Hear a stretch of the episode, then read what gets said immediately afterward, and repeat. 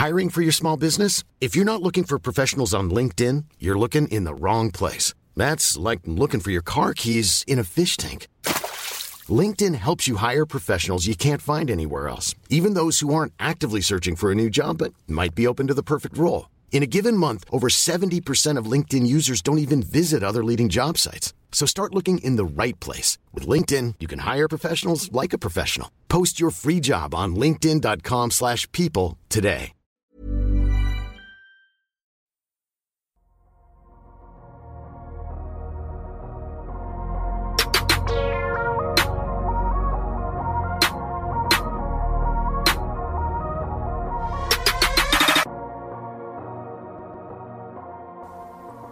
Salut à tous, très heureux de vous retrouver pour ce nouvel épisode du podcast Dunk Hebdo. Les finales NBA, c'est donc fini, les playoffs aussi. Alors on va prendre un peu de recul sur les derniers événements et analyser les conséquences et surtout les dernières questions qui restent après ces dernières semaines à Orlando. Pour ce faire, j'ai avec moi deux hommes qui ont déjà eu la patience d'attendre après tous mes problèmes techniques avant de commencer.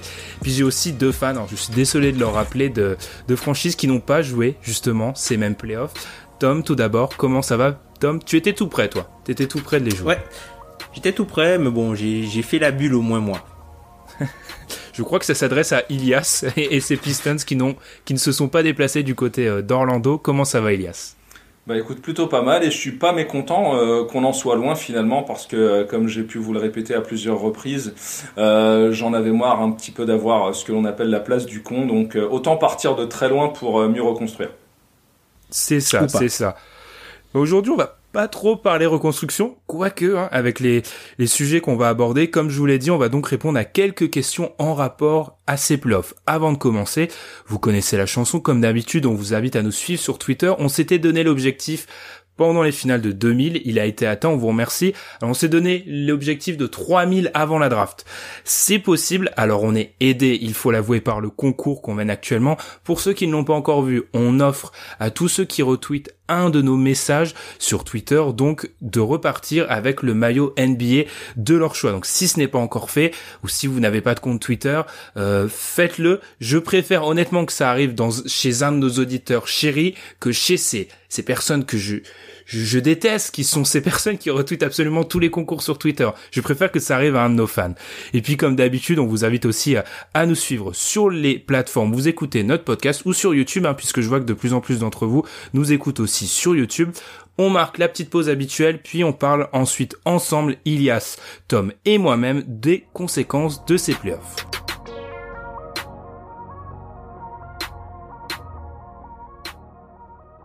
Mais avant de discuter de ses conséquences pour ces playoffs, parlons peut-être de ces playoffs en eux-mêmes. Je sais que Tom, alors t'as fait un petit lobby euh, pendant ces dernières semaines pour qu'on discute de la différence entre le jeu en saison régulière et le jeu en playoff. Alors plutôt que de te poser une question un peu classique, je vais te demander tout simplement pourquoi selon toi c'est vraiment important de parler de cette différence qui serait selon toi bah, croissante en NBA. Ben, je pense que ça aussi, on aura l'occasion de le voir du coup dans le DH20. C'est-à-dire que tu as des joueurs qui t'amènent un certain niveau, où là où par exemple en saison régulière, tu vas plus essayer d'avoir un, niveau plancher haut pour entre guillemets euh, te défaire des, des entre guillemets des cancres de la ligue pour engranger les victoires en playoff, on va vraiment s'attarder sur ton potentiel maximum et euh, jusqu'où tu peux euh, aller avec ton, ton meilleur 5.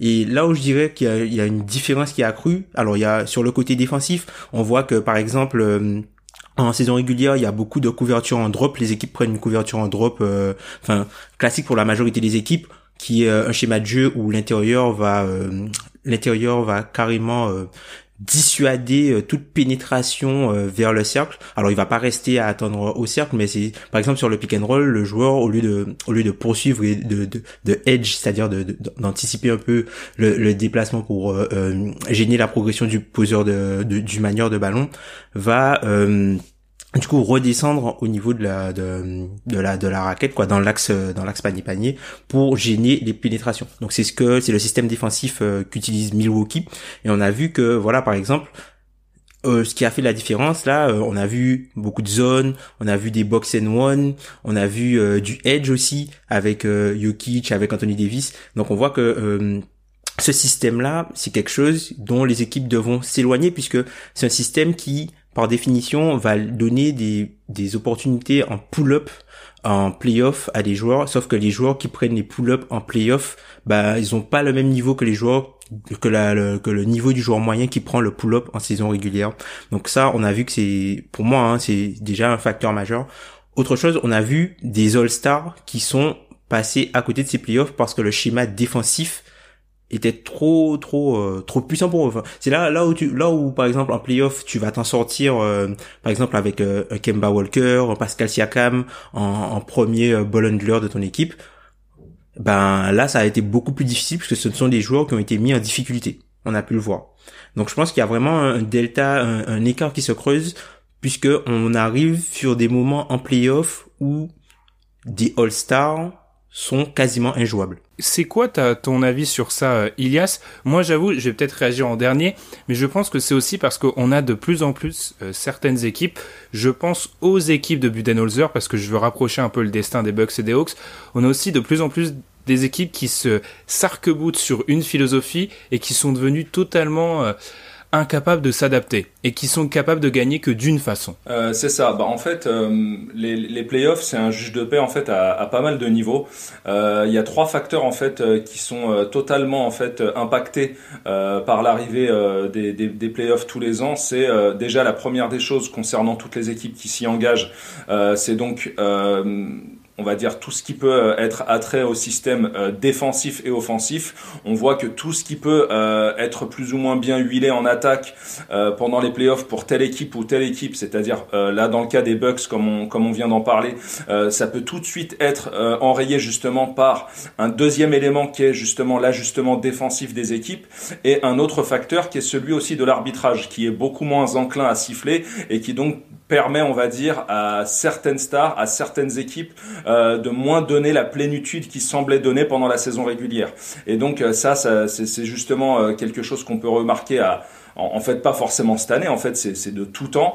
Euh, c'est enfin, dès l'entrée des playoffs, on va dire que c'est quelque chose qui se remarque assez rapidement, et ça a aussi un, une, une, une, grosse conséquence, on va dire, sur le temps de jeu, euh, que ce soit des stars ou des ou des euh, ou des joueurs, on va dire lambda, sachant que les stars sont amenés à beaucoup plus jouer et en fonction, on va dire, de leur prédisposition d'exceller ou non. Euh, on l'a vu avec euh, pas mal de joueurs lors de, des playoffs de cette bulle. Et aussi un autre aspect, celui de, de, joueurs, on va dire, moyens, voire euh, quasiment lambda, qui ne sont amenés à, jouer que des, que des garbage time ou pas du tout. Totalement. Parce que selon toi, Tom, moi, je trouve que pour les, pour revenir un peu sur ce que tu as dit sur notamment les, les, défenses des Bucks ou de certaines équipes, c'est c'est vraiment qu'on voit que ces équipes-là euh, dominent, tu l'as dit, les petites équipes pendant la saison régulière avec une stratégie, mais qu'elles sont euh, pas capables de s'adapter. Et là où dit Ilias, là, ce que dit Ilias pour rebondir sur ça, c'est qu'en plus c'est un juge de paix pour euh, les, le niveau intrinsèque des joueurs. Et le fait est que certaines de ces équipes, je pense toujours aux Bucks, eh ben le système va peut-être améliorer leur leur niveau, leur meilleur niveau en saison régulière, mais en playoff ça marche plus ça. Bah, je pense que c'est plus que le leur système va plus entre guillemets euh, nuire aux équipes qui vont affronter. Ce système défensif va plus nuire aux équipes qui vont affronter en saison régulière, qui va le faire euh, face à des équipes en playoff, puisque les qualités des joueurs de de ces différents effectifs ne sont pas les mêmes. Et en fait, tu vois, on, on, le voit, euh, j'en ai parlé un petit peu tout à l'heure, mais sur la, la notion de pull-up, il y a aussi toute la flexibilité. En fait, ces playoffs-là ont, ont montré que encore encore plus aujourd'hui la mobilité défensive est plus importante que simplement la taille. Totalement. Et là, par exemple, et là, par exemple, en, en saison régulière, tu vas plus t'appliquer pour baisser les baisser les forces de ton adversaire. En fait, ce que tu vas faire en playoff, c'est que tu vas essayer d'augmenter et de maximiser tes forces en réduisant tes faiblesses. Je vois. Après, est-ce qu'il n'y a pas euh, peut-être les gars aussi euh, le fait que en, saison régulière par rapport aux playoffs aussi, la saison régulière, on voit que pour certaines équipes, ça, ne revêt plus la même importance que pour d'autres. Ce que, ce que, je veux dire, ce que je veux dire par là, c'est que certaines équipes jouent, euh, on, l'a clairement vu, bon, ça leur a pas réussi, mais dans le cas des Clippers, euh, que certaines équipes calculent pendant la saison régulière en fait et ne montrent pas toutes leurs cartes là où peut-être que sur une saison régulière où elles jouent leur vrai niveau je pense au hit le hit joue sur le niveau de cette saison de ces playoffs pendant toute la saison régulière, euh, ils ont un bilan au-dessus des 60. Mm. C'est ça, tout le monde n'est pas à fond. Mm. Totalement. Est-ce que vous avez quelque chose à, rajouter là-dessus? J'attendais de voir de, de, dans, de quel côté Tom allait nous, euh, nous amener et je pense vraiment que oui, il y a d'un côté des équipes peut-être trop dogmatiques, des stratégies qui ne marchent plus et des équipes qui ne jouent pas à fond. Après, c'est sûr que si on va on bascule plutôt sur les cas individuels, il y a des joueurs dont le jeu paraît de moins en moins adapté. Tu dois certainement peut-être penser à Giannis quand tu quand tu dis ça, mais euh, tout à l'heure euh, euh, Tom parlait de la, de la de la notion de pull-up qui est euh, extrêmement importante. On a vu que ces dernières années, euh, la plupart des joueurs qui ont dominé euh, les playoffs, qui sont allés au bout, qui ont, on va dire, mené leur, leur équipe au titre, on, on avait cette capacité à pull-up et on va dire que ça, ça reste quand même des qualités d'ensemble à avoir, sachant que on sait que James Harden, par exemple, a cette capacité à tirer extérieur, mais on va dire manque de l'arsenal, on va dire, complémentaire à ce pull-up pour pouvoir exceller en euh, on va dire euh, pendant pendant les, campagnes de playoffs. Donc euh, on va dire que ça reste un ensemble, même si on voit que, que pour certains joueurs ça a été rédhibitoire et c'est par exemple des, des axes de, de, de, progression à travailler pour des joueurs comme comme Giannis encore ou encore des joueurs comme Ben Simmons. Ouais, on, on le voit clairement. Et après, enfin pour pour vraiment montrer le distinguo entre par exemple les playoffs et la, la, la, saison régulière qui se creuse. Hein, là où peut-être avoir James Harden te permet d'avoir euh, une, une, attaque top 10 et avoir Woody Gobert te permet d'avoir une défense top 10 en saison régulière, en playoff, c'est pas la même chanson. Et je pense que ça, c'est vraiment quelque chose de marquant qui montre la différence, entre, la différence entre les deux styles de jeu. Totalement. Même si on y reviendra, ça c'est un débat qu'on aura peut-être dans le dans le DH20, notre classement des 20 meilleurs joueurs. Je pense aussi que par rapport au cas Rudy Gobert, il y a aussi il y a aussi la, la polyvalence défensive qui en playoff est plus importante que euh, le fait d'être élite dans un domaine. On, verra. Clairement, clairement, on, clairement. On va peut-être enchaîner alors avec quelque chose. Euh, si vous suivez euh, Twitter, NBA Twitter, mais le, francophone, je pense que les prochaines minutes vont vous paraître paranormales parce qu'on va parler des Clippers et de Tyron Lue. Et alors la, la question qui, qui, va nous driver, c'est euh, le problème des Clippers. Est-ce que c'était vraiment le coaching, puisqu'on n'a pas vraiment réagi hein, au, au, départ de Doc Rivers, mais Tom, je vais me recommencer vers toi avant de basculer vers Ilias. Euh, nous, on va pas le défendre, mais en fait, on comprend cette embauche. Bah oui, enfin, euh, enfin, le, front office des Clippers, c'est quand même un front office qui est respecté. Les gars font pas n'importe quoi. Tu peux pas, euh, moi, enfin, la façon dont l'annonce a été accueillie, c'est genre les Clippers, ils avaient 50 000 choix et ils ont pris, ils ont fait le plus mauvais. Genre, ils avaient plein de choix, ils ont fait le plus mauvais. Les gars ont quand même pris le temps de faire des entretiens, ce sont des personnes sérieuses, elles sont à l'intérieur, elles voient, elles voient ce qui s'est passé, elles ont vu ce qui s'est passé, elles ont vu ce qui a manqué à cette équipe des Clippers, et du coup, moi, pour moi, l'embauche de, de Tyrone enfin, surtout le, le côté, euh, le côté, enfin, c'est pas, on va dire que Tyrone c'est pas un coach innovant, mais c'est un coach qui, qui a su s'adapter à des match-ups, sachant que, par exemple, tu vois, Doc Rivers, ce qu'il a tué, c'est d'avoir trop fait confiance à certains joueurs. Mhm. Et ça, c'est quelque chose que, par exemple, avec Tyrone Lue, je pense que c'est quelque chose qui sera peut-être différent puisqu'on l'a vu une fois quand on l'a vu quand il était à Cleveland, par exemple, il a su euh, un peu recentrer les choses et euh, je sais pas comment dire ça en français, mais euh, euh ah, c'est embêtant, Tom, dans un podcast.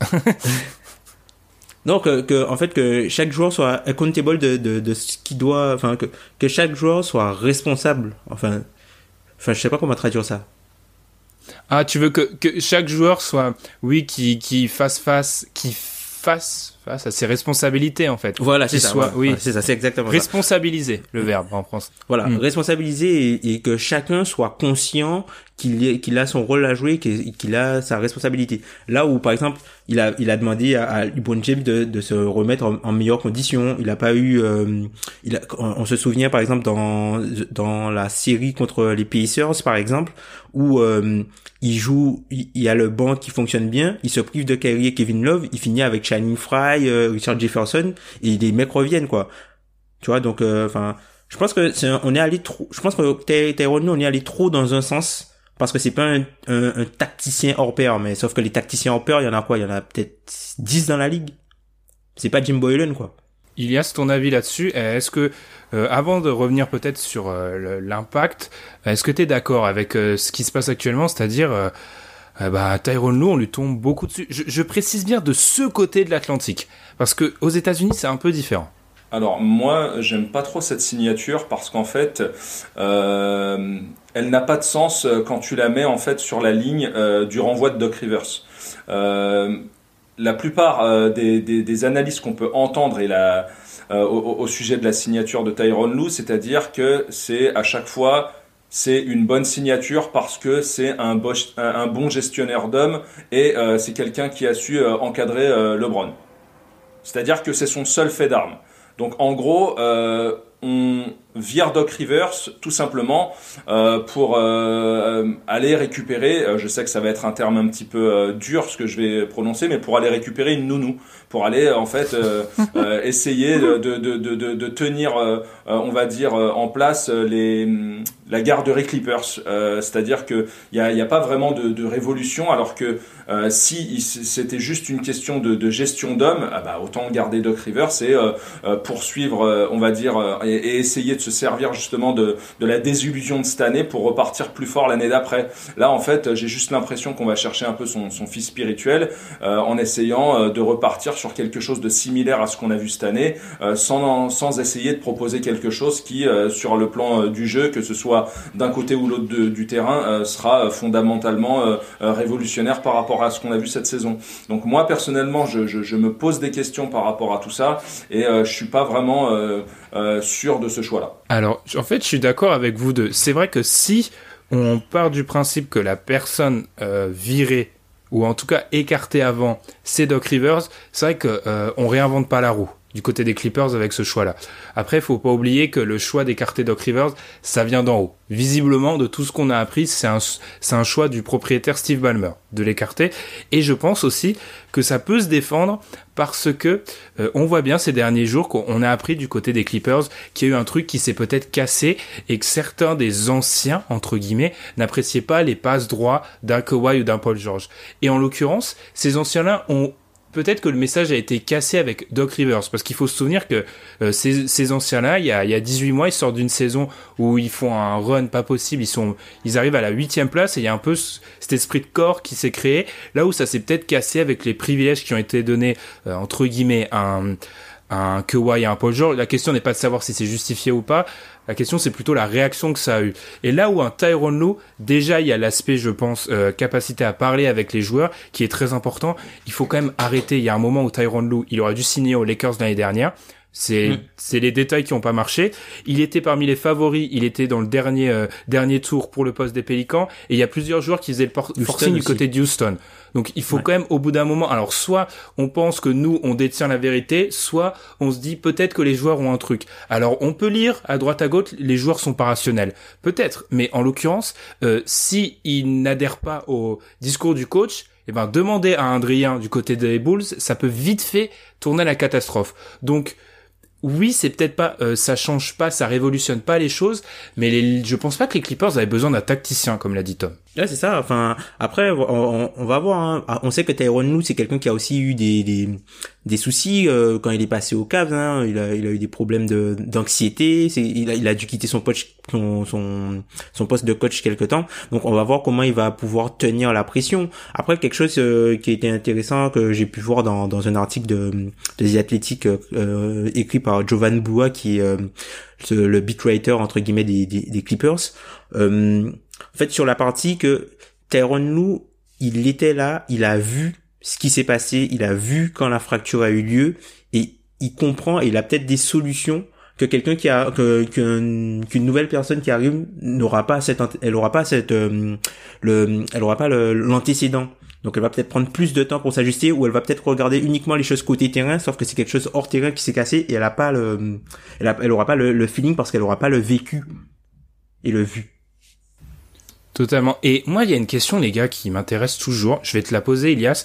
C'est quand je vois cette différence totale entre le traitement du côté euh, de ce côté de l'Atlantique et aux États-Unis, je me dis toujours, nous, on a un biais européen à cause du basket européen, euh, qui veut que le coach soit un espèce de euh, tacticien, un Napoléon, un général, etc.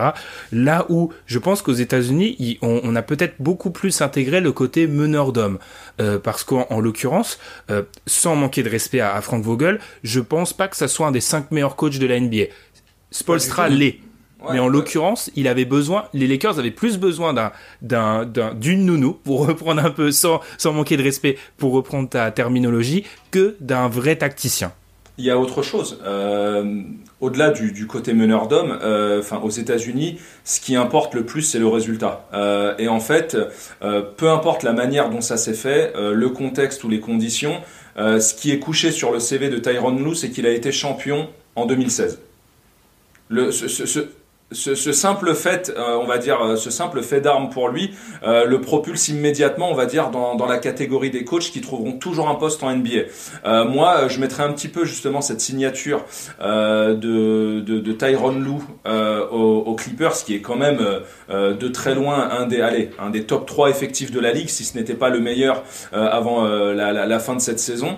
je la mettrais en corrélation justement avec la signature d'un autre coach qui euh, qui s'était fait un nom grâce à LeBron James. Je sais que en ce moment c'est un peu la, LeBron mania et qu'on on est un peu servi à, toutes les sauces, mais enfin je ne sais pas ce que vous en penserez, mais euh, je la mettrai un petit peu en corrélation avec la signature de Mike Brown aux Lakers au début des années 2000. 10 pardon, 2010. Mmh, euh, faut pas oublier que ce coach qui est extrêmement limité, dont, dont personne n'avait plus ou moins entendu parler, si ce n'est en tant qu'assistant des Spurs avant euh, son passage à Cleveland, LeBron James en a fait le coach de l'année lors de son passage à Cleveland. Il a fait une finale NBA à ses côtés. Il a gagné deux fois plus de 60 matchs. Et euh, peu de temps après avoir été remplacé par euh, Byron Scott euh, chez les Cavs, il a trouvé un poste dans justement la franchise la plus mythique de la NBA avec les Celtics. Donc là, pourquoi? Parce que on, on les Lakers. Voilà, les, les, Lakers, pardon. Et donc, oh là euh, là, ce lapsus Excusez-moi. donc, euh, et voilà, enfin, moi, c'est, c'est surtout en ça, enfin, pour l'instant, Tyron Lue vit encore, un petit peu comme Mike Brown à l'époque, beaucoup euh, sur son passage au Cavs. Maintenant, à voir, et on sait que le, le passage de Mike Brown aux Lakers, ça a été, euh, on va dire, quasiment fatal. Donc je pense que euh, désormais Tyron Lue a une vraie pression parce que en plus euh, de disposer d'un excellent effectif, il est dans une posture où les Clippers n'ont pas d'autre choix que de gagner cette année. Hmm. Après, enfin, après, pour, pour, me rappeler, personne s'est battu pour avoir Mike Brown. Hein. Ouais, mais les gens ils l'ont quand même pris. Là, là, ils l'ont quand même pris. Tyron Lue, il est vraiment, enfin, il était vraiment courtisé. Il était finaliste dans trois franchises qui, qui avaient de, de, de forts objectifs. Hein, Alors peut-être que moi, je le vois beaucoup trop. Euh, euh, trop bas par rapport à ce qu'il n'est. Mais moi, moi, moi, enfin, personnellement, c'est c'est pas le fait qu'il prenne le poste de head coach euh, aux Clippers qui me qui, mais c'est qu'il remplace Doc Rivers tu vois voilà c'est en fait c'est le fait que les, les, offres pleuvent en fait c'est c'est la, la mm. multiplicité des, des, des, offres et des propositions qui lui sont adressées moi qui, qui me qui me choque un peu je, je pense vraiment c'est le poids des joueurs effectivement vas-y Tom mais pour moi c'est vraiment le poids des joueurs parce que Rivers, tu vois, ce qu'il lui est reproché vraiment, c'est d'avoir trop joué euh, Montrezl et Lou Williams, alors qu'il avait d'autres solutions. C'est globalement c'est ça. Hein. il s'est entêté avec euh, les joueurs en qui il avait confiance, sauf que les joueurs en qui il avait confiance, ben ne lui ont pas rendu puisqu'ils étaient pas bons lors des playoffs euh, dans la bulle. Et le problème avec ça, c'est que tu vois, là, il s'est fait brûler une fois, Rivers. Il y a des chances que bah qu'il aurait poursuivi exactement la même chose. Et avec Lou, peut-être qu'ils se disent que, enfin, tu vois, c'est, je pense que c'est difficile de changer la façon, enfin, quand t'es coach, hein, je pense que c'est difficile de changer une année sur l'autre la façon dont tu vois un joueur par rapport à tes objectifs. Tu vois, tu peux pas être, euh, tu peux pas avoir confiance en un mec euh, tout le temps, tout le temps. Et puis, euh, on arrive à l'intersaison et tu lui dis, bon, ben, cette année, j'ai besoin de toi à 15 minutes, tu vois. Mais bon, moi, moi, je suis obligé de vous relancer et de vous demander, mais qu'est-ce que Tyron Lue va fondamentalement changer en rapport à ce que Doc Rivers proposait déjà? Euh, sachant que le, le, le, problème des Clippers aussi, c'est un, c'est vrai que c'est un problème d'union aussi. On a vu que par moment ils étaient vraiment pas soudés, malgré tout ce qu'ils pouvaient dire. Euh, ils avaient qu'une seule capacité euh, à, à, aller dans le même sens, c'était de, de, de, rigoler et de chambrer les autres. Donc je pense qu'il va falloir un petit peu recadrer tout ça euh, et euh, voir un petit peu ce qu'ils ce vont proposer cette année. Mais mais après, quid un petit peu de, de l'effectif et de ceux qui vont rester ou arriver? Ça va aussi beaucoup dépendre de, de, de ce que va pouvoir de ce dont va pouvoir disposer Tyron Lue, sachant que euh, même si l'effectif cette année était très fort, on pouvait aussi quand même cibler à certains endroits euh, du terrain euh, certaines faiblesses euh, qui étaient euh, quasi rédhibitoires dans la série face à Denver. Et eh ben moi par rapport à ça, peut-être avant qu'on avance, je, je, maintiendrai juste le fait que comme tu l'as dit, Elias, ça reste un des deux, trois meilleurs effectifs NBA. C'est-à-dire que, ah, bien sûr, c'est pas l'effectif parfait, il n'existe pas, mais euh, ça reste une formidable machine qui est. Alors, je vais pas réécrire l'histoire, mais ils sont à un match euh, d'être compétent. Euh, je mets pas la barre très haut. Hein, compétent d'être en finale de conf à l'Ouest. C'est-à-dire alors qu'ils ont rien quoi, produit. Alors qu'ils ont rien produit. Donc euh, peut-être que juste changer le message, changer le messager, ça va peut-être suffire. En, en, fait, je pense que moi, là où moi et Tom, on est sur la même longueur d'onde, c'est que selon nous, euh, cette, cette équipe-là, c'est plus au niveau du vécu qu'elle a besoin d'un changement que euh, stratégiquement. Parce que stratégiquement, euh, euh, gagner une finale NBA, c'est pas gagner l'Euroleague. Après, tu vois, c'est, je pense que là où il peut apporter quelque chose euh, que Doc Rivers n'a pas pu faire ou n'a pas su faire, je pense qu'il faire des choix. Ben en, parlait euh, souvent, c'est le côté, euh, parfois quand t'as trop de choix, bah, tu sais pas quoi faire et au final tu fais rien. Et je pense que Tyrone Lue, je pense que c'est un, un, gars qui peut quand même, on l'a vu hein, quand, quand il était avec euh, les Cavs, il a su trancher dans trancher dans le vif. Il met Jeff Green à un moment. Faut se souvenir, c'est lui Jeff qui. Ouais, ouais. Il a pas le choix de mettre Jeff Green. C'est en 2018, les copains. Enfin, il y a, y a, personne d'autre à mettre. ah non, mais c'est pas, c'est loin d'être acquis de mettre Jeff Green. De changer dans sur du two switch en 2016, c'est lui aussi. Moi, en fait, je, on, euh, je on, on, aime bien LeBron ici, mais moi j'en ai ras-le-bol que dès que LeBron gagne un titre, c'est lui. Quand il perd, c'est le coach ou c'est les mecs à côté. Enfin, 2016, il fait des choix forts dans la série à un moment. Il faut quand même le reconnaître. Je suis pas d'accord. enfin, pour moi, c'est une espèce de, de centralisation totale de la réussite que je, je déteste totalement. Enfin, c'est euh, je, je, je, non, non, non. En l'occurrence, en l'occurrence, enfin, le, au début de la série, il switch pas sur tout et ensuite il copie. C'est encore John Ellinger qui le rappelait dans un de ses podcasts. Il copie tout et il switch partout. Et c'est là où la défense des Cavs devient extrêmement compliquée à, à bouger pour les Warriors. Ça, c'est pas LeBron qui le décide. Ça, c'est Tyrone Lue et son coaching staff. Évidemment que non. Enfin, euh, et voilà. Enfin, quid du coaching staff, sachant que euh, l'arrivée de Tyrone Lue euh, coïncide aussi avec celle de de, de Billups, euh, ouais. qui, qui, cherche qui cherche un travail sur un banc NBA ou en tout cas dans les coulisses depuis à peu près 200 ans. et là, c'est enfin arrivé. mais attention, respect à, à Monsieur Big Shot qui a qui a fait grand grand bien à ma franchise pendant plusieurs années. Mais enfin, à voir que, ce que va donner un petit peu on va dire cette collaboration mais euh, moi, moi, je reste quand même euh, un petit peu sceptique. Après ce qui est sûr c'est que la qualité de l'effectif t'emmènera très facilement euh, en playoff avec l'avantage du terrain. Ça on peut en être euh, à peu près persuadé. C'est à dire que moi pour euh, pour pouvoir de toute façon juger Tyron Lou je n'attendrai encore qu'une chose et on vient d'en parler dans la première partie de l'émission c'est les playoffs. Donc mm. voilà. Moi je pense que ça servira à rien euh, de, de, basculer dans quelconque débat au sujet de Tyron Lue euh, tant que les playoffs ne sont pas euh, en vigueur. Mmh, clairement, ouais. Et puis il faut voir comment il va choisir son 5 qui finit. C'est ça. Et ce qui, ce qui prouve là aussi, euh, on parlait, euh, ce qu'il y en avait eu d'après le LA Times, il y avait une dizaine de candidats. Ça prouve aussi que c'est, il faut être capable de gérer la pression parce que euh, quand et je suis d'accord avec toi, Elias, quand on dit euh, ah ben on jugera ce que tu as fait en playoff, c'est quand même déjà mettre la barre assez haute. L'effectif le permet, mais c'est quand même de base, faut se dire que c'est mettre la barre euh, assez haute. Une équipe qui était habituée à ces playoffs euh, dernièrement, transition, c'est Houston. Houston où il y a eu pas mal de changements ces derniers temps. Donc on a euh, déjà dit au revoir à Mike D'Antoni, son contrat n'a pas été prolongé. Au revoir aussi à Daryl Morey qui a décidé de quitter son poste de GM. Il était là, les stats sont incroyables, hein. il était là depuis 2007. Il a sur la période euh, réussi à accumuler un, un, bilan de 61% de victoires. Seuls les Spurs font mieux sur cette période. Aucun bilan négatif pendant sa période en tant que GM et surtout il est sur la meilleure série de qualification en playoff de suite.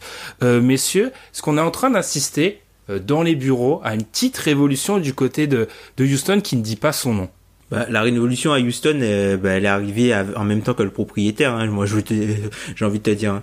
Enfin, mm. tu peux pas aujourd'hui en 2020, tu peux pas construire une équipe qui joue le titre avec deux joueurs au supermax et tu en, en refusant de payer la taxe. C'est pas possible. Donc le coaching staff pourra faire tout ce qu'ils veulent, mais ils se battent pas sur le, ils se battent pas euh, avec les mêmes armes. Tu te bats pas avec les mêmes armes.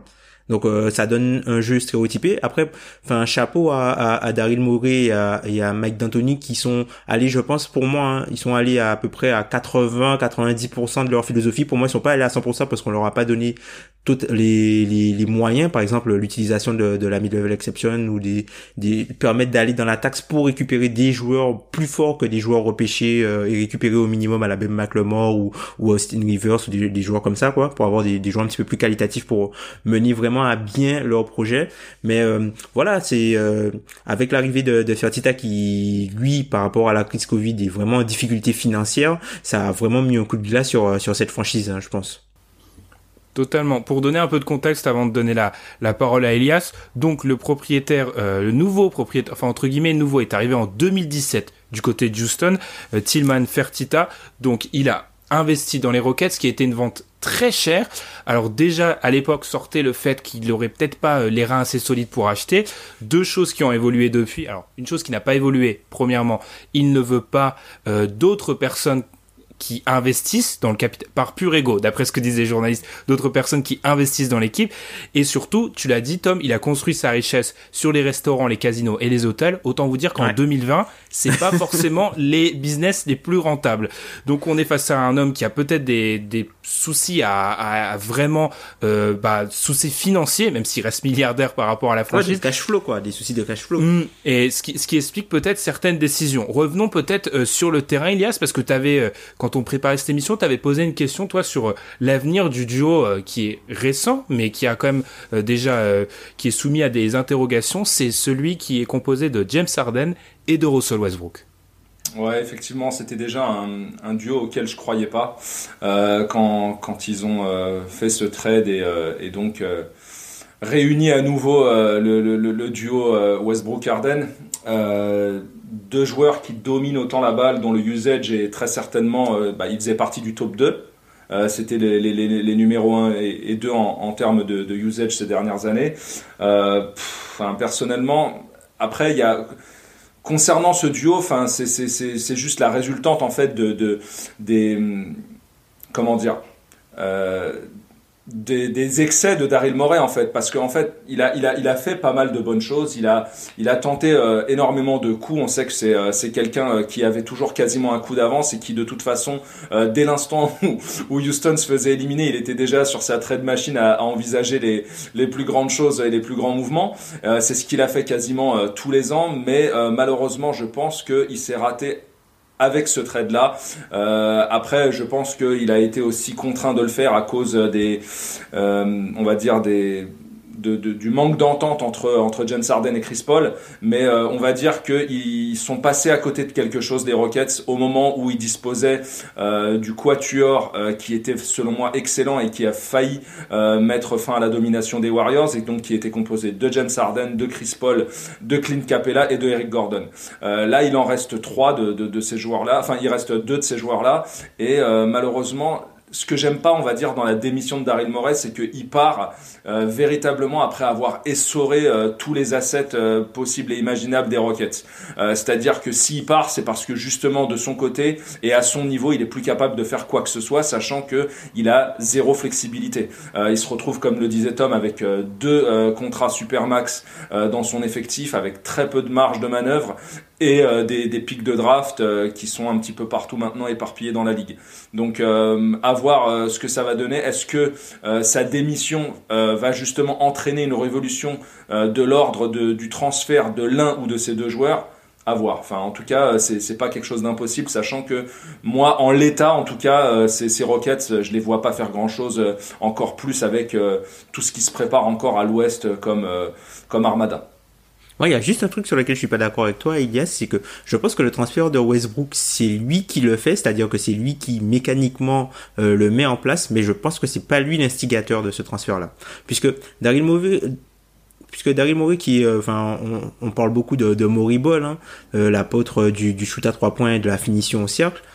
Enfin, pour moi, tu vois, le, Daryl Morey, il a, il a vraiment mis en avant le côté plafond plancher et à aucun moment tu te dis que c'est un, GM qui va faire un move pour qu'un joueur de niveau plafond fasse le plancher de son équipe. Et c'est ce qu'il a fait. L'équipe, les Rockets là, c'était c'était devenu l'équipe de euh, de Russell Westbrook. C'était Russell Westbrook qui devait faire la différence pour entre le, pour ajouter de la variance à cette équipe là.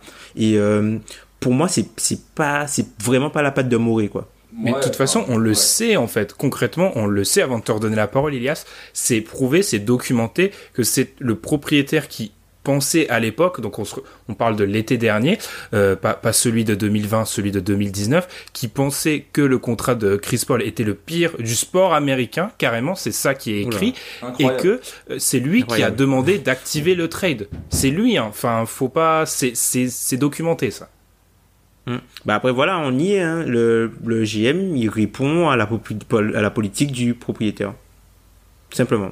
Et on est arrivé à une période, euh, voilà, de où, enfin, actuellement aujourd'hui, je pense que tu as beaucoup plus d'équipes qui euh, seront amenées à trader euh, pour pour Chris Paul, pour Chris Paul plutôt que pour Russell Westbrook.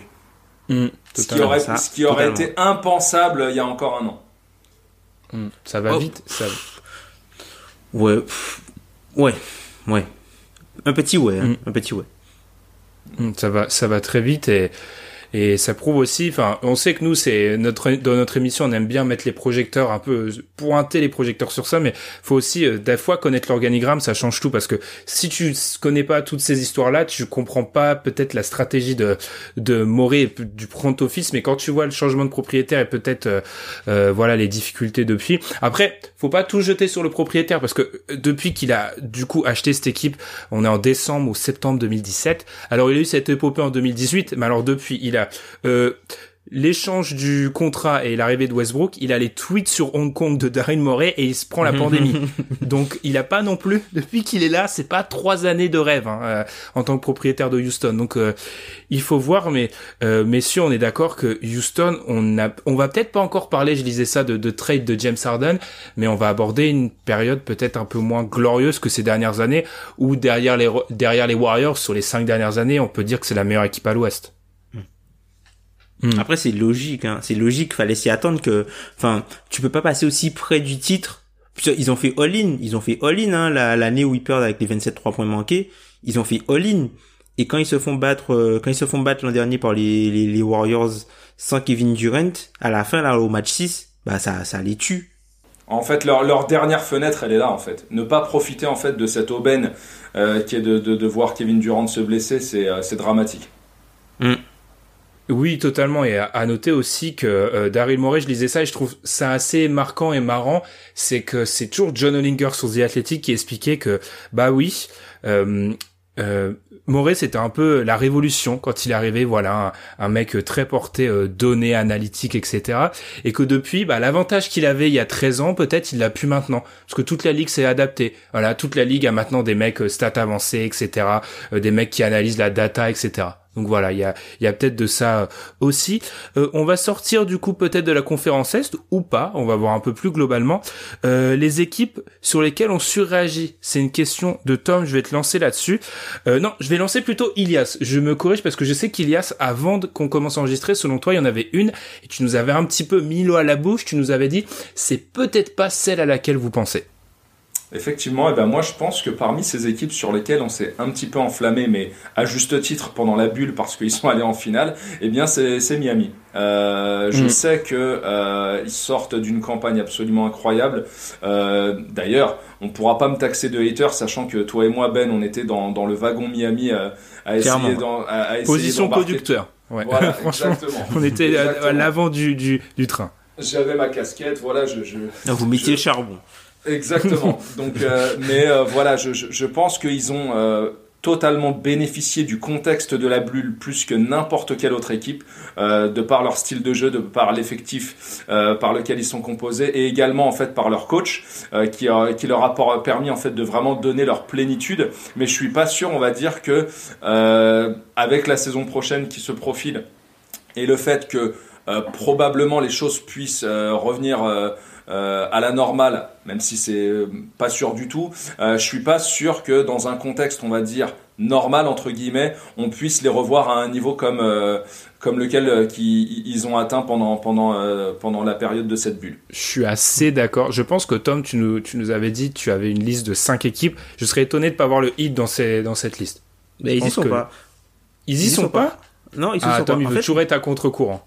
Ils sont pas en fait, moi j'ai fait juste, euh, tu vois, les équipes, j'ai fait euh, un top 3 des équipes sur lesquelles ah. on surréagit trop négativement et 3 sur lesquelles on surréagit peut-être trop positivement. Alors, je vais te proposer un truc, Tom, en regardant le, le chrono. Tu vas me dire tes trois, tu vas nous dire tes trois listes pour chaque et je vais, je vais voir, je vais sélectionner celle qui me, m'intrigue le plus. Ok. Alors, celles sur lesquelles on réagit trop négativement, je dirais Indiana, les Clippers et Utah. Et celles sur lesquelles on, on surréagit trop positivement, je dirais Toronto, Dallas et les Lakers. Alors positivement, je comprends les Lakers, je comprends peut-être, je veux du Toronto et du Utah, s'il vous plaît. ok. Euh, alors pour euh, bon Indiana, je pense qu'on aura eu l'occasion d'en parler euh, bien, enfin bien longtemps. Il se passe beaucoup de choses du côté d'Indiana. Hmm. Alors, ben, pour euh, ben, du coup Utah, je pense que c'est on, a oublié que cette équipe-là en face, elle passe à une gamelle de Mike Conley sur un tir à trois points, de d'être peut-être à la place euh, de Denver euh, face aux Clippers, sans avoir joué, sans avoir eu Bogdanovic ça, on oublie souvent qu'ils n'ont pas eu Bogdanovic, ils n'avaient pas de banc. C'est une équipe qui était euh, en, difficulté euh, au niveau de au, niveau de ses extérieurs. Alors certes, ça a été éclipsé par le le le, le, haut standing et le haut niveau euh, qu'a pu montrer euh, Donovan Mitchell en tant que première option de, de, de cette équipe-là. Mais je trouve que on parle déjà de oui, il va falloir transférer Woody Gobert, Mitchell va peut-être signer à New York. Enfin, je trouve que c'est c'est trop surréagir alors que Utah est encore c'est encore une très bonne équipe, je pense c'est pas une équipe qui va exploser incessamment sous plus, je pense. Je suis entièrement d'accord avec tout ce que tu dis, Tom, mais euh, enfin après là où euh, euh, je me permets d'avoir une interrogation, c'est au sujet bah, de, ces rumeurs ou de ces commentaires qui ont pu être faits. Personnellement, moi je sais pas pour toi Ben, mais j'ai pas entendu tout ça euh, concernant Utah. J'ai pas euh, même même le fait qu'ils aient euh, voilà balancé une avance de 3-1, même si sur le coup c'était décevant pour beaucoup de monde, ça ça a pas été vécu non plus comme le choc des, des, des Clippers qui ont vraiment déçu. là les matchs étaient disputés, on peut pas dire qu'ils se sont fait dessus entre guillemets. Donc je suis quand même surpris de, de voir Utah dans cette liste. Alors, moi, je dois vous avouer qu'avant de, de commencer cette question, j'avais aussi ma petite liste comme Tom. Puis je me suis mhm. dit, on a toujours un petit billet euh, de vouloir euh, mettre des mots dans la bouche des, de personnes extérieures qu'on aimerait, voilà, pour, pour, pour que ça nous arrange. Donc j'ai fait un truc, c'est que j'ai euh, ouvert tous les power rankings de la planète Terre, je pense, sur la NBA. je me suis dit, ok, j'aurais j'ai cru aussi que les Clippers ont réagi trop. Euh, le fait est qu'ils sont top 3 dans pratiquement tous les power rankings de tête, à mm. part peut-être celui de The Athletic, où le mec, bon, après Zach Harper, il est pas très Zach bon Harper, pour, euh, pour parler de NBA, c'est plutôt un comique. Donc, euh, les Clippers, non. Ensuite, j'ai aussi regardé, tu avais parlé des, des, de Philadelphie, Tom. Je me suis dit, ah, Philadelphie, j'ai l'impression qu'on en fait trop. Ils sont toujours entre 7 et 10-12, ce qui est pas honteux selon moi. Utah, pareil. En gros, moi, j'ai l'impression que on quand même globalement euh, beaucoup de personnes euh, essayent de relativiser ce qui se passe dans la bulle. Ce qui fait que je trouve qu'on surréagit, à part peut-être Miami où je rejoins Elias, je trouve qu'on surréagit sur pas tellement d'équipes. Enfin, on a, je, trouve vraiment que tout le monde se méfie de ce qui s'est passé dans cette bulle. Je sais pas, enfin, franchement, enfin, Utah, limite, tu vois, je, je serais pas choqué que, enfin, si t'as un power ranking, si genre par exemple on devait faire une preview de la saison prochaine, je serais pas surpris que les gens allaient Utah des playoffs. Ce qui est pas, ce qui est fondamentalement Moi, pas. ça choquerait, tu vois. On sait que Tom il a un petit biais pour Utah, mais ce qui est pas euh, l'Ouest l'année prochaine, c'est euh, l'Ouest c'est Guantanamo quand même. Enfin, ouais, mais tu vois, il y a une différence. Encore une fois, y a, on y revient. Il y a une différence entre ce que tu as besoin d'avoir en playoff et ce que tu as besoin d'avoir en saison régulière. Peut-être avant de te redonner la parole, Elias, tu nous as présenté, c'est vrai, cette série d'une façon. Je peux aussi te la présenter. C'est une équipe qui mène 3-1 contre les Nuggets. Aussi. À, 3-1, tu très bien. Même sans Bogdanovic, tu es pas censé perdre la série. À 3-1 dans une série où, alors, euh, sur la fin, Jamal Murray euh, se transforme en, voilà, Super Saiyan, mais quand même je mettrais presque, tu sais, sur la même ligne euh, euh, le, le, Bon, ah non, enfin, il y a, des circonstances un petit peu qui, se, qui diffèrent.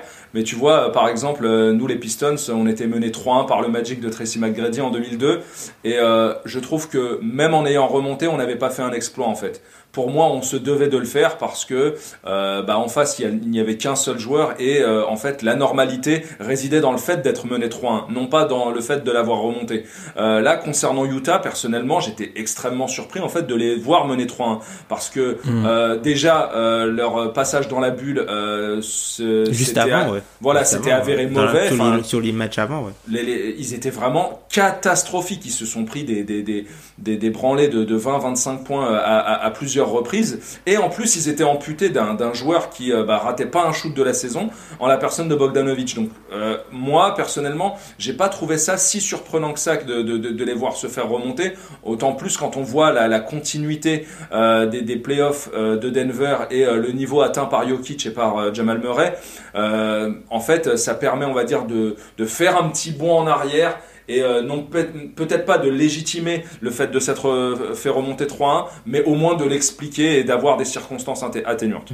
Et puis Woody Google on en a parlé, c'est le, je crois c'est le match 5, le match 5 je crois qui se dispute juste avant la mini grève et du coup tu as Gary Harris qui revient et que ça, ça les plombe un peu. Bref, on renvoie, bon, on va pas obliger les gens à réécouter des previews qu'on a fait d'une série du premier tour des playoffs. Euh, je me souviens que globalement, personne dans l'équipe donne euh, euh, Utah gagnant du premier tour. Personne, ça rejoint ce que tu dis, Ilias, on les voit tous sauter. je pense pas qu'il y a une surréaction du côté de Utah. Je, suis curieux de, de Toronto, moi. Plutôt curieux de Toronto. Alors, Toronto, c'est dans, dans le côté trop positivement. C'est-à-dire que Toronto, euh, t'as l'impression que eux aussi sont en pole position pour Yanis et tout ça. Et moi, je pense que c'est plus une équipe qui est euh, on a vu, on a vu ce qu'ils auraient pu faire de mieux, et je pense que la saison prochaine sera bien plus difficile que la saison qui s'est déroulée l'an dernier. On a vu toutes les difficultés que hum, qu'a eu Pascal Siakam face euh, face à la défense de Boston et globalement dans dans, dans ces playoffs là. Donc je pense que lui aussi il y aura peut-être une, remise en question sur son statut, enfin notamment dans le DH20, on va on va en parler de, Pascal Siakam. Euh, il y a aussi le fait que voilà soit vieillissant. Il y a aussi euh, Marc et Sergi Ibaka qui seront peut-être pas euh, sous le maillot des Raptors et euh, Fred Van Vliet qui sera peut-être autre part puisqu'il y a des équipes qui ont de l'argent et certaines équipes peuvent lui proposer de l'argent. Et du coup, si Toronto essaye de faire comme euh, certaines autres équipes à l'Est, euh, tout miser pour essayer d'attirer Giannis Antetokounmpo et du coup ne garder un maximum de flexibilité salariale, ils risquent de perdre des joueurs, ils pourront peut-être pas se relever sportivement.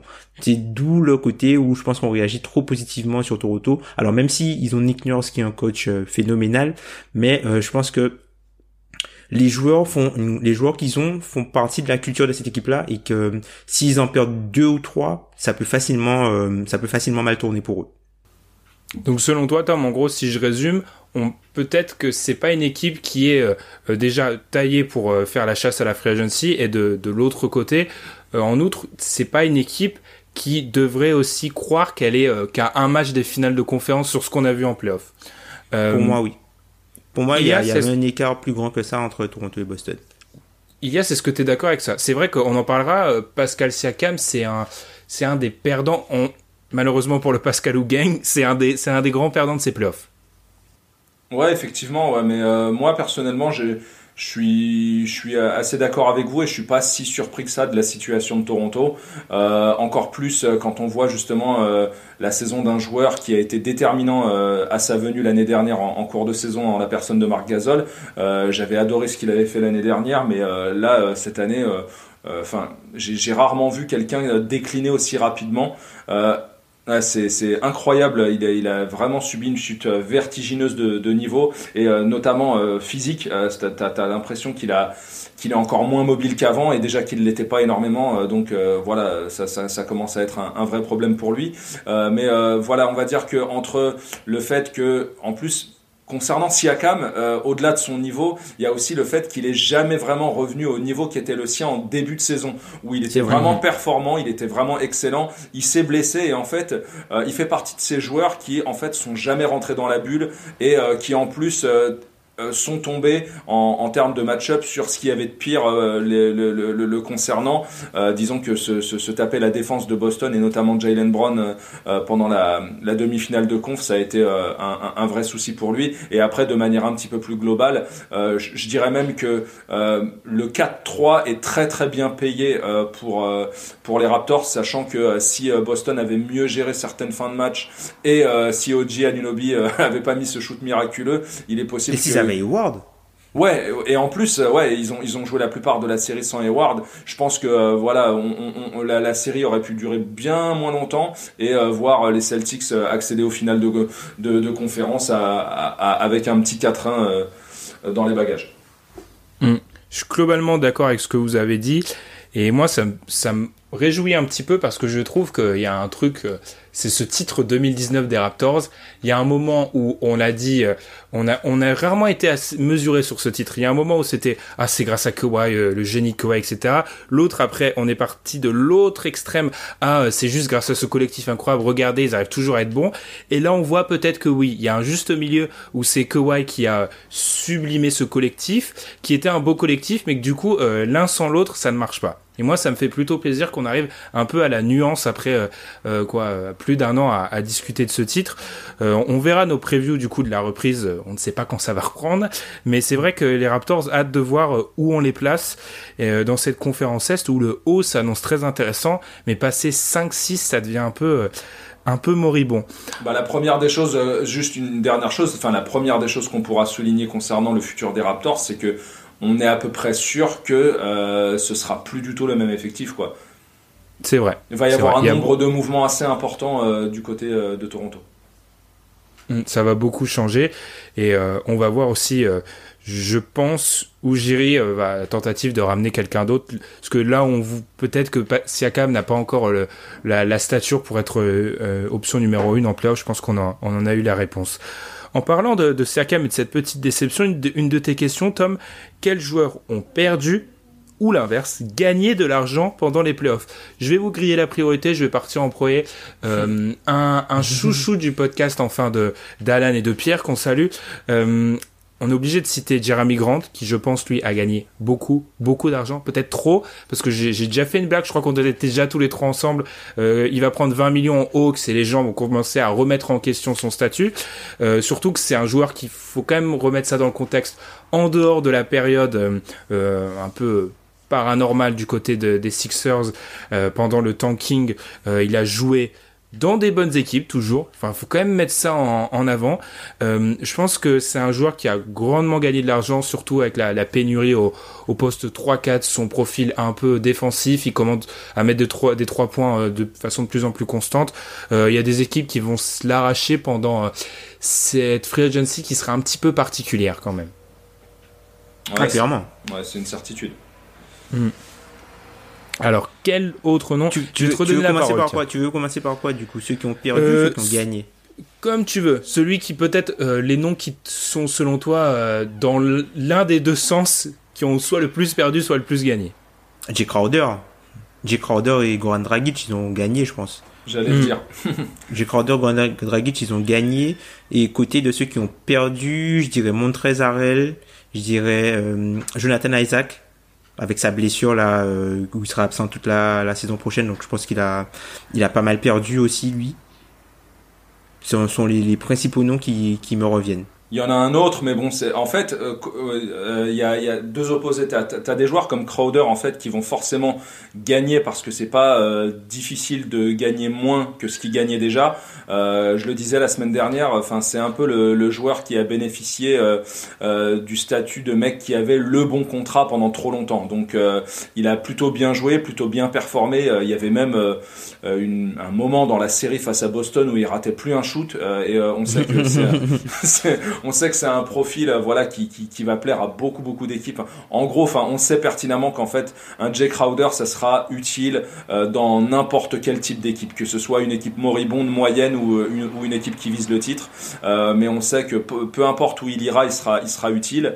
Et après, tu un autre joueur en fait qui lui aussi en fait a un petit contrat, certes, mais qui euh, en a perdu, même s'il touchera forcément plus d'argent vu qu'il est sous contrat rookie. Mais c'est un joueur comme Kyle Kuzma. Je pense que euh, euh, mm. il, avait démarré la saison comme euh, étant identifié comme le possible joueur qui pouvait compléter le Big Tree, donc composé déjà de Davis et LeBron. beaucoup en avaient, notamment au sein de la Laker Nation, avaient vu beaucoup de, de, de, de, potentiel en ce joueur, mais qui ne reste que on va dire que du que d'un côté du terrain mais on sait que Kyle Kuzma, dès l'instant où il met pas dedans, où il n'est pas en phase avec son, son jeu d'attaque, bah, ça devient un joueur non pas, euh, on va dire, inoffensif, mais quasiment euh, euh, pénalisant. Donc il est à peu près certain qu'il touchera pas forcément le chèque qu'il espérait à la fin de son contrat rookie. Mm. Ouais, toujours côté Lakers, t'as KCP et Rondo aussi qui ont gagné de l'argent. Hein ouais, j'allais dire, Rondo faisait partie de ma liste. Rondo, il a gagné beaucoup d'argent. Ils, ils, vont gagner de l'argent, hein, parce que Rondo, il a, il a quoi? Il a une, une, player option, je crois, à 2 millions 5 ou quelque chose comme ça. Je pense que, enfin, il peut aller sur le marché. Hein. Ouais. Bah, tu vois, par exemple, les, les, je sais pas si ça se fera parce que, euh, bon, tu me diras, il est passé des, des, des, Celtics aux Lakers, il vient de gagner un titre dans, dans voilà, dans, dans chacune des deux franchises. Ah. Est-ce que les Clippers, voilà, tu vois, les Clippers qui ont hmm. besoin de, de, de quelqu'un qui, euh, qui mette un peu d'ordre dans, dans, dans dans, dans, leur attaque parce qu'on on a vu qu'ils souffraient euh, de l'absence d'un playmaker. Euh, Est-ce que voilà les, les, les, Clippers ne seraient pas ne jetteraient pas leur dévolu sur, euh, sur un joueur comme Rondo, sachant qu'ils en ont besoin et qu'il ne sera pas cher. Ah, faut voir, faut voir s'ils ont les moyens, s'ils préfèrent pas utiliser cet argent-là autre part. Mais oui, oui, enfin, dans, dans l'idée, oui, pourquoi pas. Hein. Là, là où je, suis à peu près persuadé. je pense qu'il, enfin, sera, il sera plus enclin à rester aux Lakers, hein, je pense. Hein. Après, il y a voilà, euh, j'allais y venir aussi. Euh, là où je vois plus un joueur, par contre, KCP, quand bien même celui-ci, voilà, va décliner sa player option qui est à 8, euh, je le vois peut-être signer quelque chose de, de, de similaire, mais peut-être sur sur plus longtemps. Plusieurs années, ouais. Sur voilà, années, ouais. Mmh. essayer de, de rester sur la base de son contrat, mais pourquoi pas signer. J'en parlais d'ailleurs avec Alan hier. Pourquoi pas signer 20 millions sur 3 ans. Mmh, mmh, ou même si c'est très ou un petit peu plus, ou un, petit peu plus. Après, après, il y a pas cette année, on va être honnête. Hein, euh, on sait même pas. On est quand même mi euh, mi octobre. La draft c'est dans un peu plus de dans un mois environ. On sait pas toujours pas quand la free agency va commencer. Donc euh, donc c'est peut-être pas l'année où faut être free agent quoi. Donc j'avoue que le Rondo Clippers m'a euh, j'y réfléchis là, ça ça m'intrigue à voir si on l'a dit le front office euh, euh, des Clippers raison de plus pour légitimer le, choix de Tyron Lue parce que c'était enfin je reviens sur ça parce que ça m'énerve, c'est que des bons front office qui pensaient à lui. Donc bref, J'avoue que Rondo, ça me, ça m'intrigue parce qu'il y a clairement un besoin. Il y a des rumeurs comme quoi, selon lesquelles Kawhi aurait dit qu'il y avait besoin d'un meneur. Donc Rondo euh, en, sur le banc ou parfois en fin de match, ça peut servir. Et puis sinon, ouais, deux autres noms, euh, enfin auxquels juste euh, que je viens de penser là, TLC. TLC, même si bon, ça fait longtemps que l'équipe était sortie des playoffs, mais TLC qui a, qui a montré de bonnes choses. On avait, enfin, je me souviens lors du podcast, moi j'avais plus ciblé sur Justin Anderson, mais finalement c'est lui qui a rempli le rôle que j'espérais que, enfin que je pensais que Justin Anderson allait pouvoir remplir, donc TLC. Et puis, ah, j'avais son nom en tête. Moi, j'en ai un euh, que, que, que, tu connais et que tu chéris, euh, Tom. Euh, il y, a, y a ce, ce, ce, bon vieux Michael Green. Ah oui, bah oui, bah tu vois, là encore le, le, côté pivot, le côté, enfin small ball five entre guillemets quoi, le, le, joueur qui peut jouer pivot et qui est assez mobile pour les extérieurs, ça peut être la pièce manquante. Il a une, une, player option, je crois, à, à, à 5 millions. C'est ça. Donc il peut la décliner, il peut, et puis sachant que les, les, les Clippers n'ont pas les, les, bird rates sur lui puisque en fait ils ont comment dire, ils ont renoncé à ces cap l'an dernier pour signer Paul George et, et pour pas Paul George pour signer Kawhi Leonard sur le, le, cap space. Donc du coup ils lui ont proposé que la room exception et du coup il a, ils ont pas les cap Donc, en gros, s'ils si, si déclinent, ouais, voilà, proposer beaucoup plus. Voilà, donc en gros, s'il décline, il est, euh, il est, il est à peu près certain que qu'il il devrait aller ailleurs. Mais justement, est-ce qu'il n'y aurait pas quelque chose de gagnant-gagnant à ce que euh, euh, chacun, voilà, trahisse son, son Los Angeles actuel? Est-ce que les Lakers avec Michael Green et, et, les Clippers avec Rondo seraient pas mieux lotis? Peut-être. Peut-être. Hmm. Peut-être. Hmm. Ça, ça se, ça se défend. J'avoue que moi, je suis mm. obsédé par l'idée Rondo, du coup. J'arrête pas d'y penser depuis qu'elle a été, elle a été mentionnée ah, par Elias. Bien, bah, ça veut dire que j'ai éveillé en toi, euh, voilà, la curiosité. c'est ça, c'est ça. Après le, après notre combat euh, Janis to Dallas, on en a, on en a un, nouveau. Euh, à noter, peut-être pour conclure, moi je pense aussi que j'ai eu du mal à trouver des noms, moi, parce que je pense que beaucoup des bonnes surprises ou des révélations, entre guillemets, de ce, ces playoffs, il y avait beaucoup de jeunes joueurs qui avaient déjà signé leur extension ou alors qui sont toujours dans leur contrat rookie et on sait qu'ils vont signer leur extension. Je pense à des Donovan Mitchell, à des Jamal Murray, à des Jason Tatum, à des Adebayo toujours en contrat rookie, on sait qu'il mhm. signera son extension. Il y a beaucoup de ces joueurs-là. Donc du coup, techniquement, ils ont pas gagné de l'argent parce que tu sais que c'est soit de l'argent qu'ils ont déjà ou alors qu'ils vont avoir et c'était déjà une certitude. Ouais, c'est quelque chose qu'ils devaient avoir. Par exemple, tu vois, dans l'exemple qui, des joueurs qui peuvent négocier. Par exemple, t'as euh, as Gary Trent Jr. Gary Trent Jr. qui euh, qui a fait euh, un beau boulot pour Portland, qui s'est révélé être euh, le, un peu le le, le trendy entre guillemets, même s'il est un, petit peu petit, mais le le, le, joueur qui complète le le le, le bas courte Lillard McCollum. Lui, enfin, il y a il y a un dilemme pour Portland, c'est-à-dire que Portland peut lui proposer, vu que il a signé pour euh, là il est dans sa deuxième année, il peut prétendre à une prolongation euh, un peu à la Josh Richardson qui est euh, équivalente au niveau du salaire moyen NBA sur 4 ans. Donc en gros, ça lui ferait environ 51 millions sur 4 ans. Donc il peut choisir de prendre ça maintenant ou d'attendre d'être agent libre en 2021. Donc tu vois, typiquement, lui, c'est quelqu'un qui a vraiment gagné de l'argent puisque sinon, il se retrouverait simplement à, peut-être avoir juste un an à 1,5 million. Mm. Et eh ben c'est c'est là-dessus, je pense qu'on va finir euh, cet épisode avec une dernière question, mais là je vais vous demander un oui ou non. Pourquoi? Parce qu'on va parler du play-in et pour la première fois en, quoi? En deux ans, euh, on a sorti un article, j'ai sorti un article sur le play-in où j'explique selon moi que ça doit perdurer, mais avec d'autres conditions. Je vous invite à aller sur le site pour le lire en intégralité. Euh, il y a Stom, est-ce qu'on garde le play-in, oui ou non? Non. Oui eh ben, on pourra en discuter avec. Vous pourrez en discuter avec nous sur euh, Twitter. Ilias, j'arrive pas à respecter le. Je, connais les arguments de Tom, j'arrive pas à respecter le timing. En trois phrases, pourquoi? Non euh, Parce que je suis un gros compte conservateur. D'accord.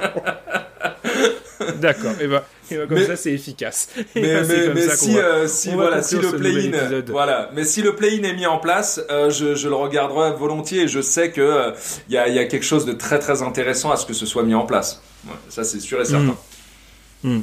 Totalement, ouais. La, la ligue euh, voit déjà. Vous voyez quand euh, Picsou voit les dollars dans ses yeux, bah, je pense que c'est un peu Adam Silver avec ce, ce, ce, ce potentiel play-in. C'est là-dessus du coup qu'on va on va conclure cet épisode du podcast. On est un peu plus reposé, on est un peu moins dans la course à, à chasser après chaque match de finale pour réagir on vous invite, si vous êtes, je pense que notre avis, euh, notamment celui de Tom et de moi-même sur Tyrone Lou, ça, c'est un peu, ça va un peu à contre-courant, donc peut-être que ça va faire réagir. On vous, n'hésitez pas à le faire du coup euh, sur Twitter, notamment où notre concours est toujours en place. Nous, on va prendre notre petite semaine comme d'habitude, et puis on va surtout se préparer parce que il y a forte chance que la semaine prochaine, on parle du fameux DH20, les 20 meilleurs joueurs, et là, je sens déjà l'odeur du sang. Du coup, on vous souhaite une très bonne semaine, et à la semaine prochaine. Salut Blood is coming. Ciao, ciao Salut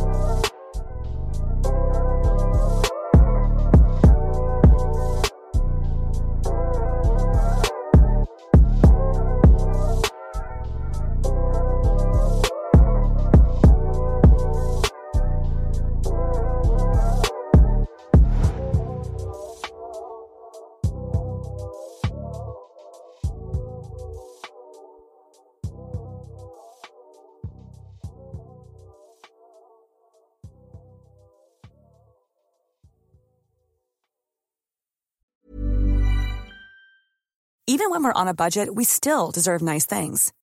Quince is a place to scoop up stunning high-end goods for 50 to 80% less than similar brands. They have buttery soft cashmere sweaters starting at $50, luxurious Italian leather bags, and so much more. Plus, Quince only works with factories that use safe, ethical, and responsible manufacturing.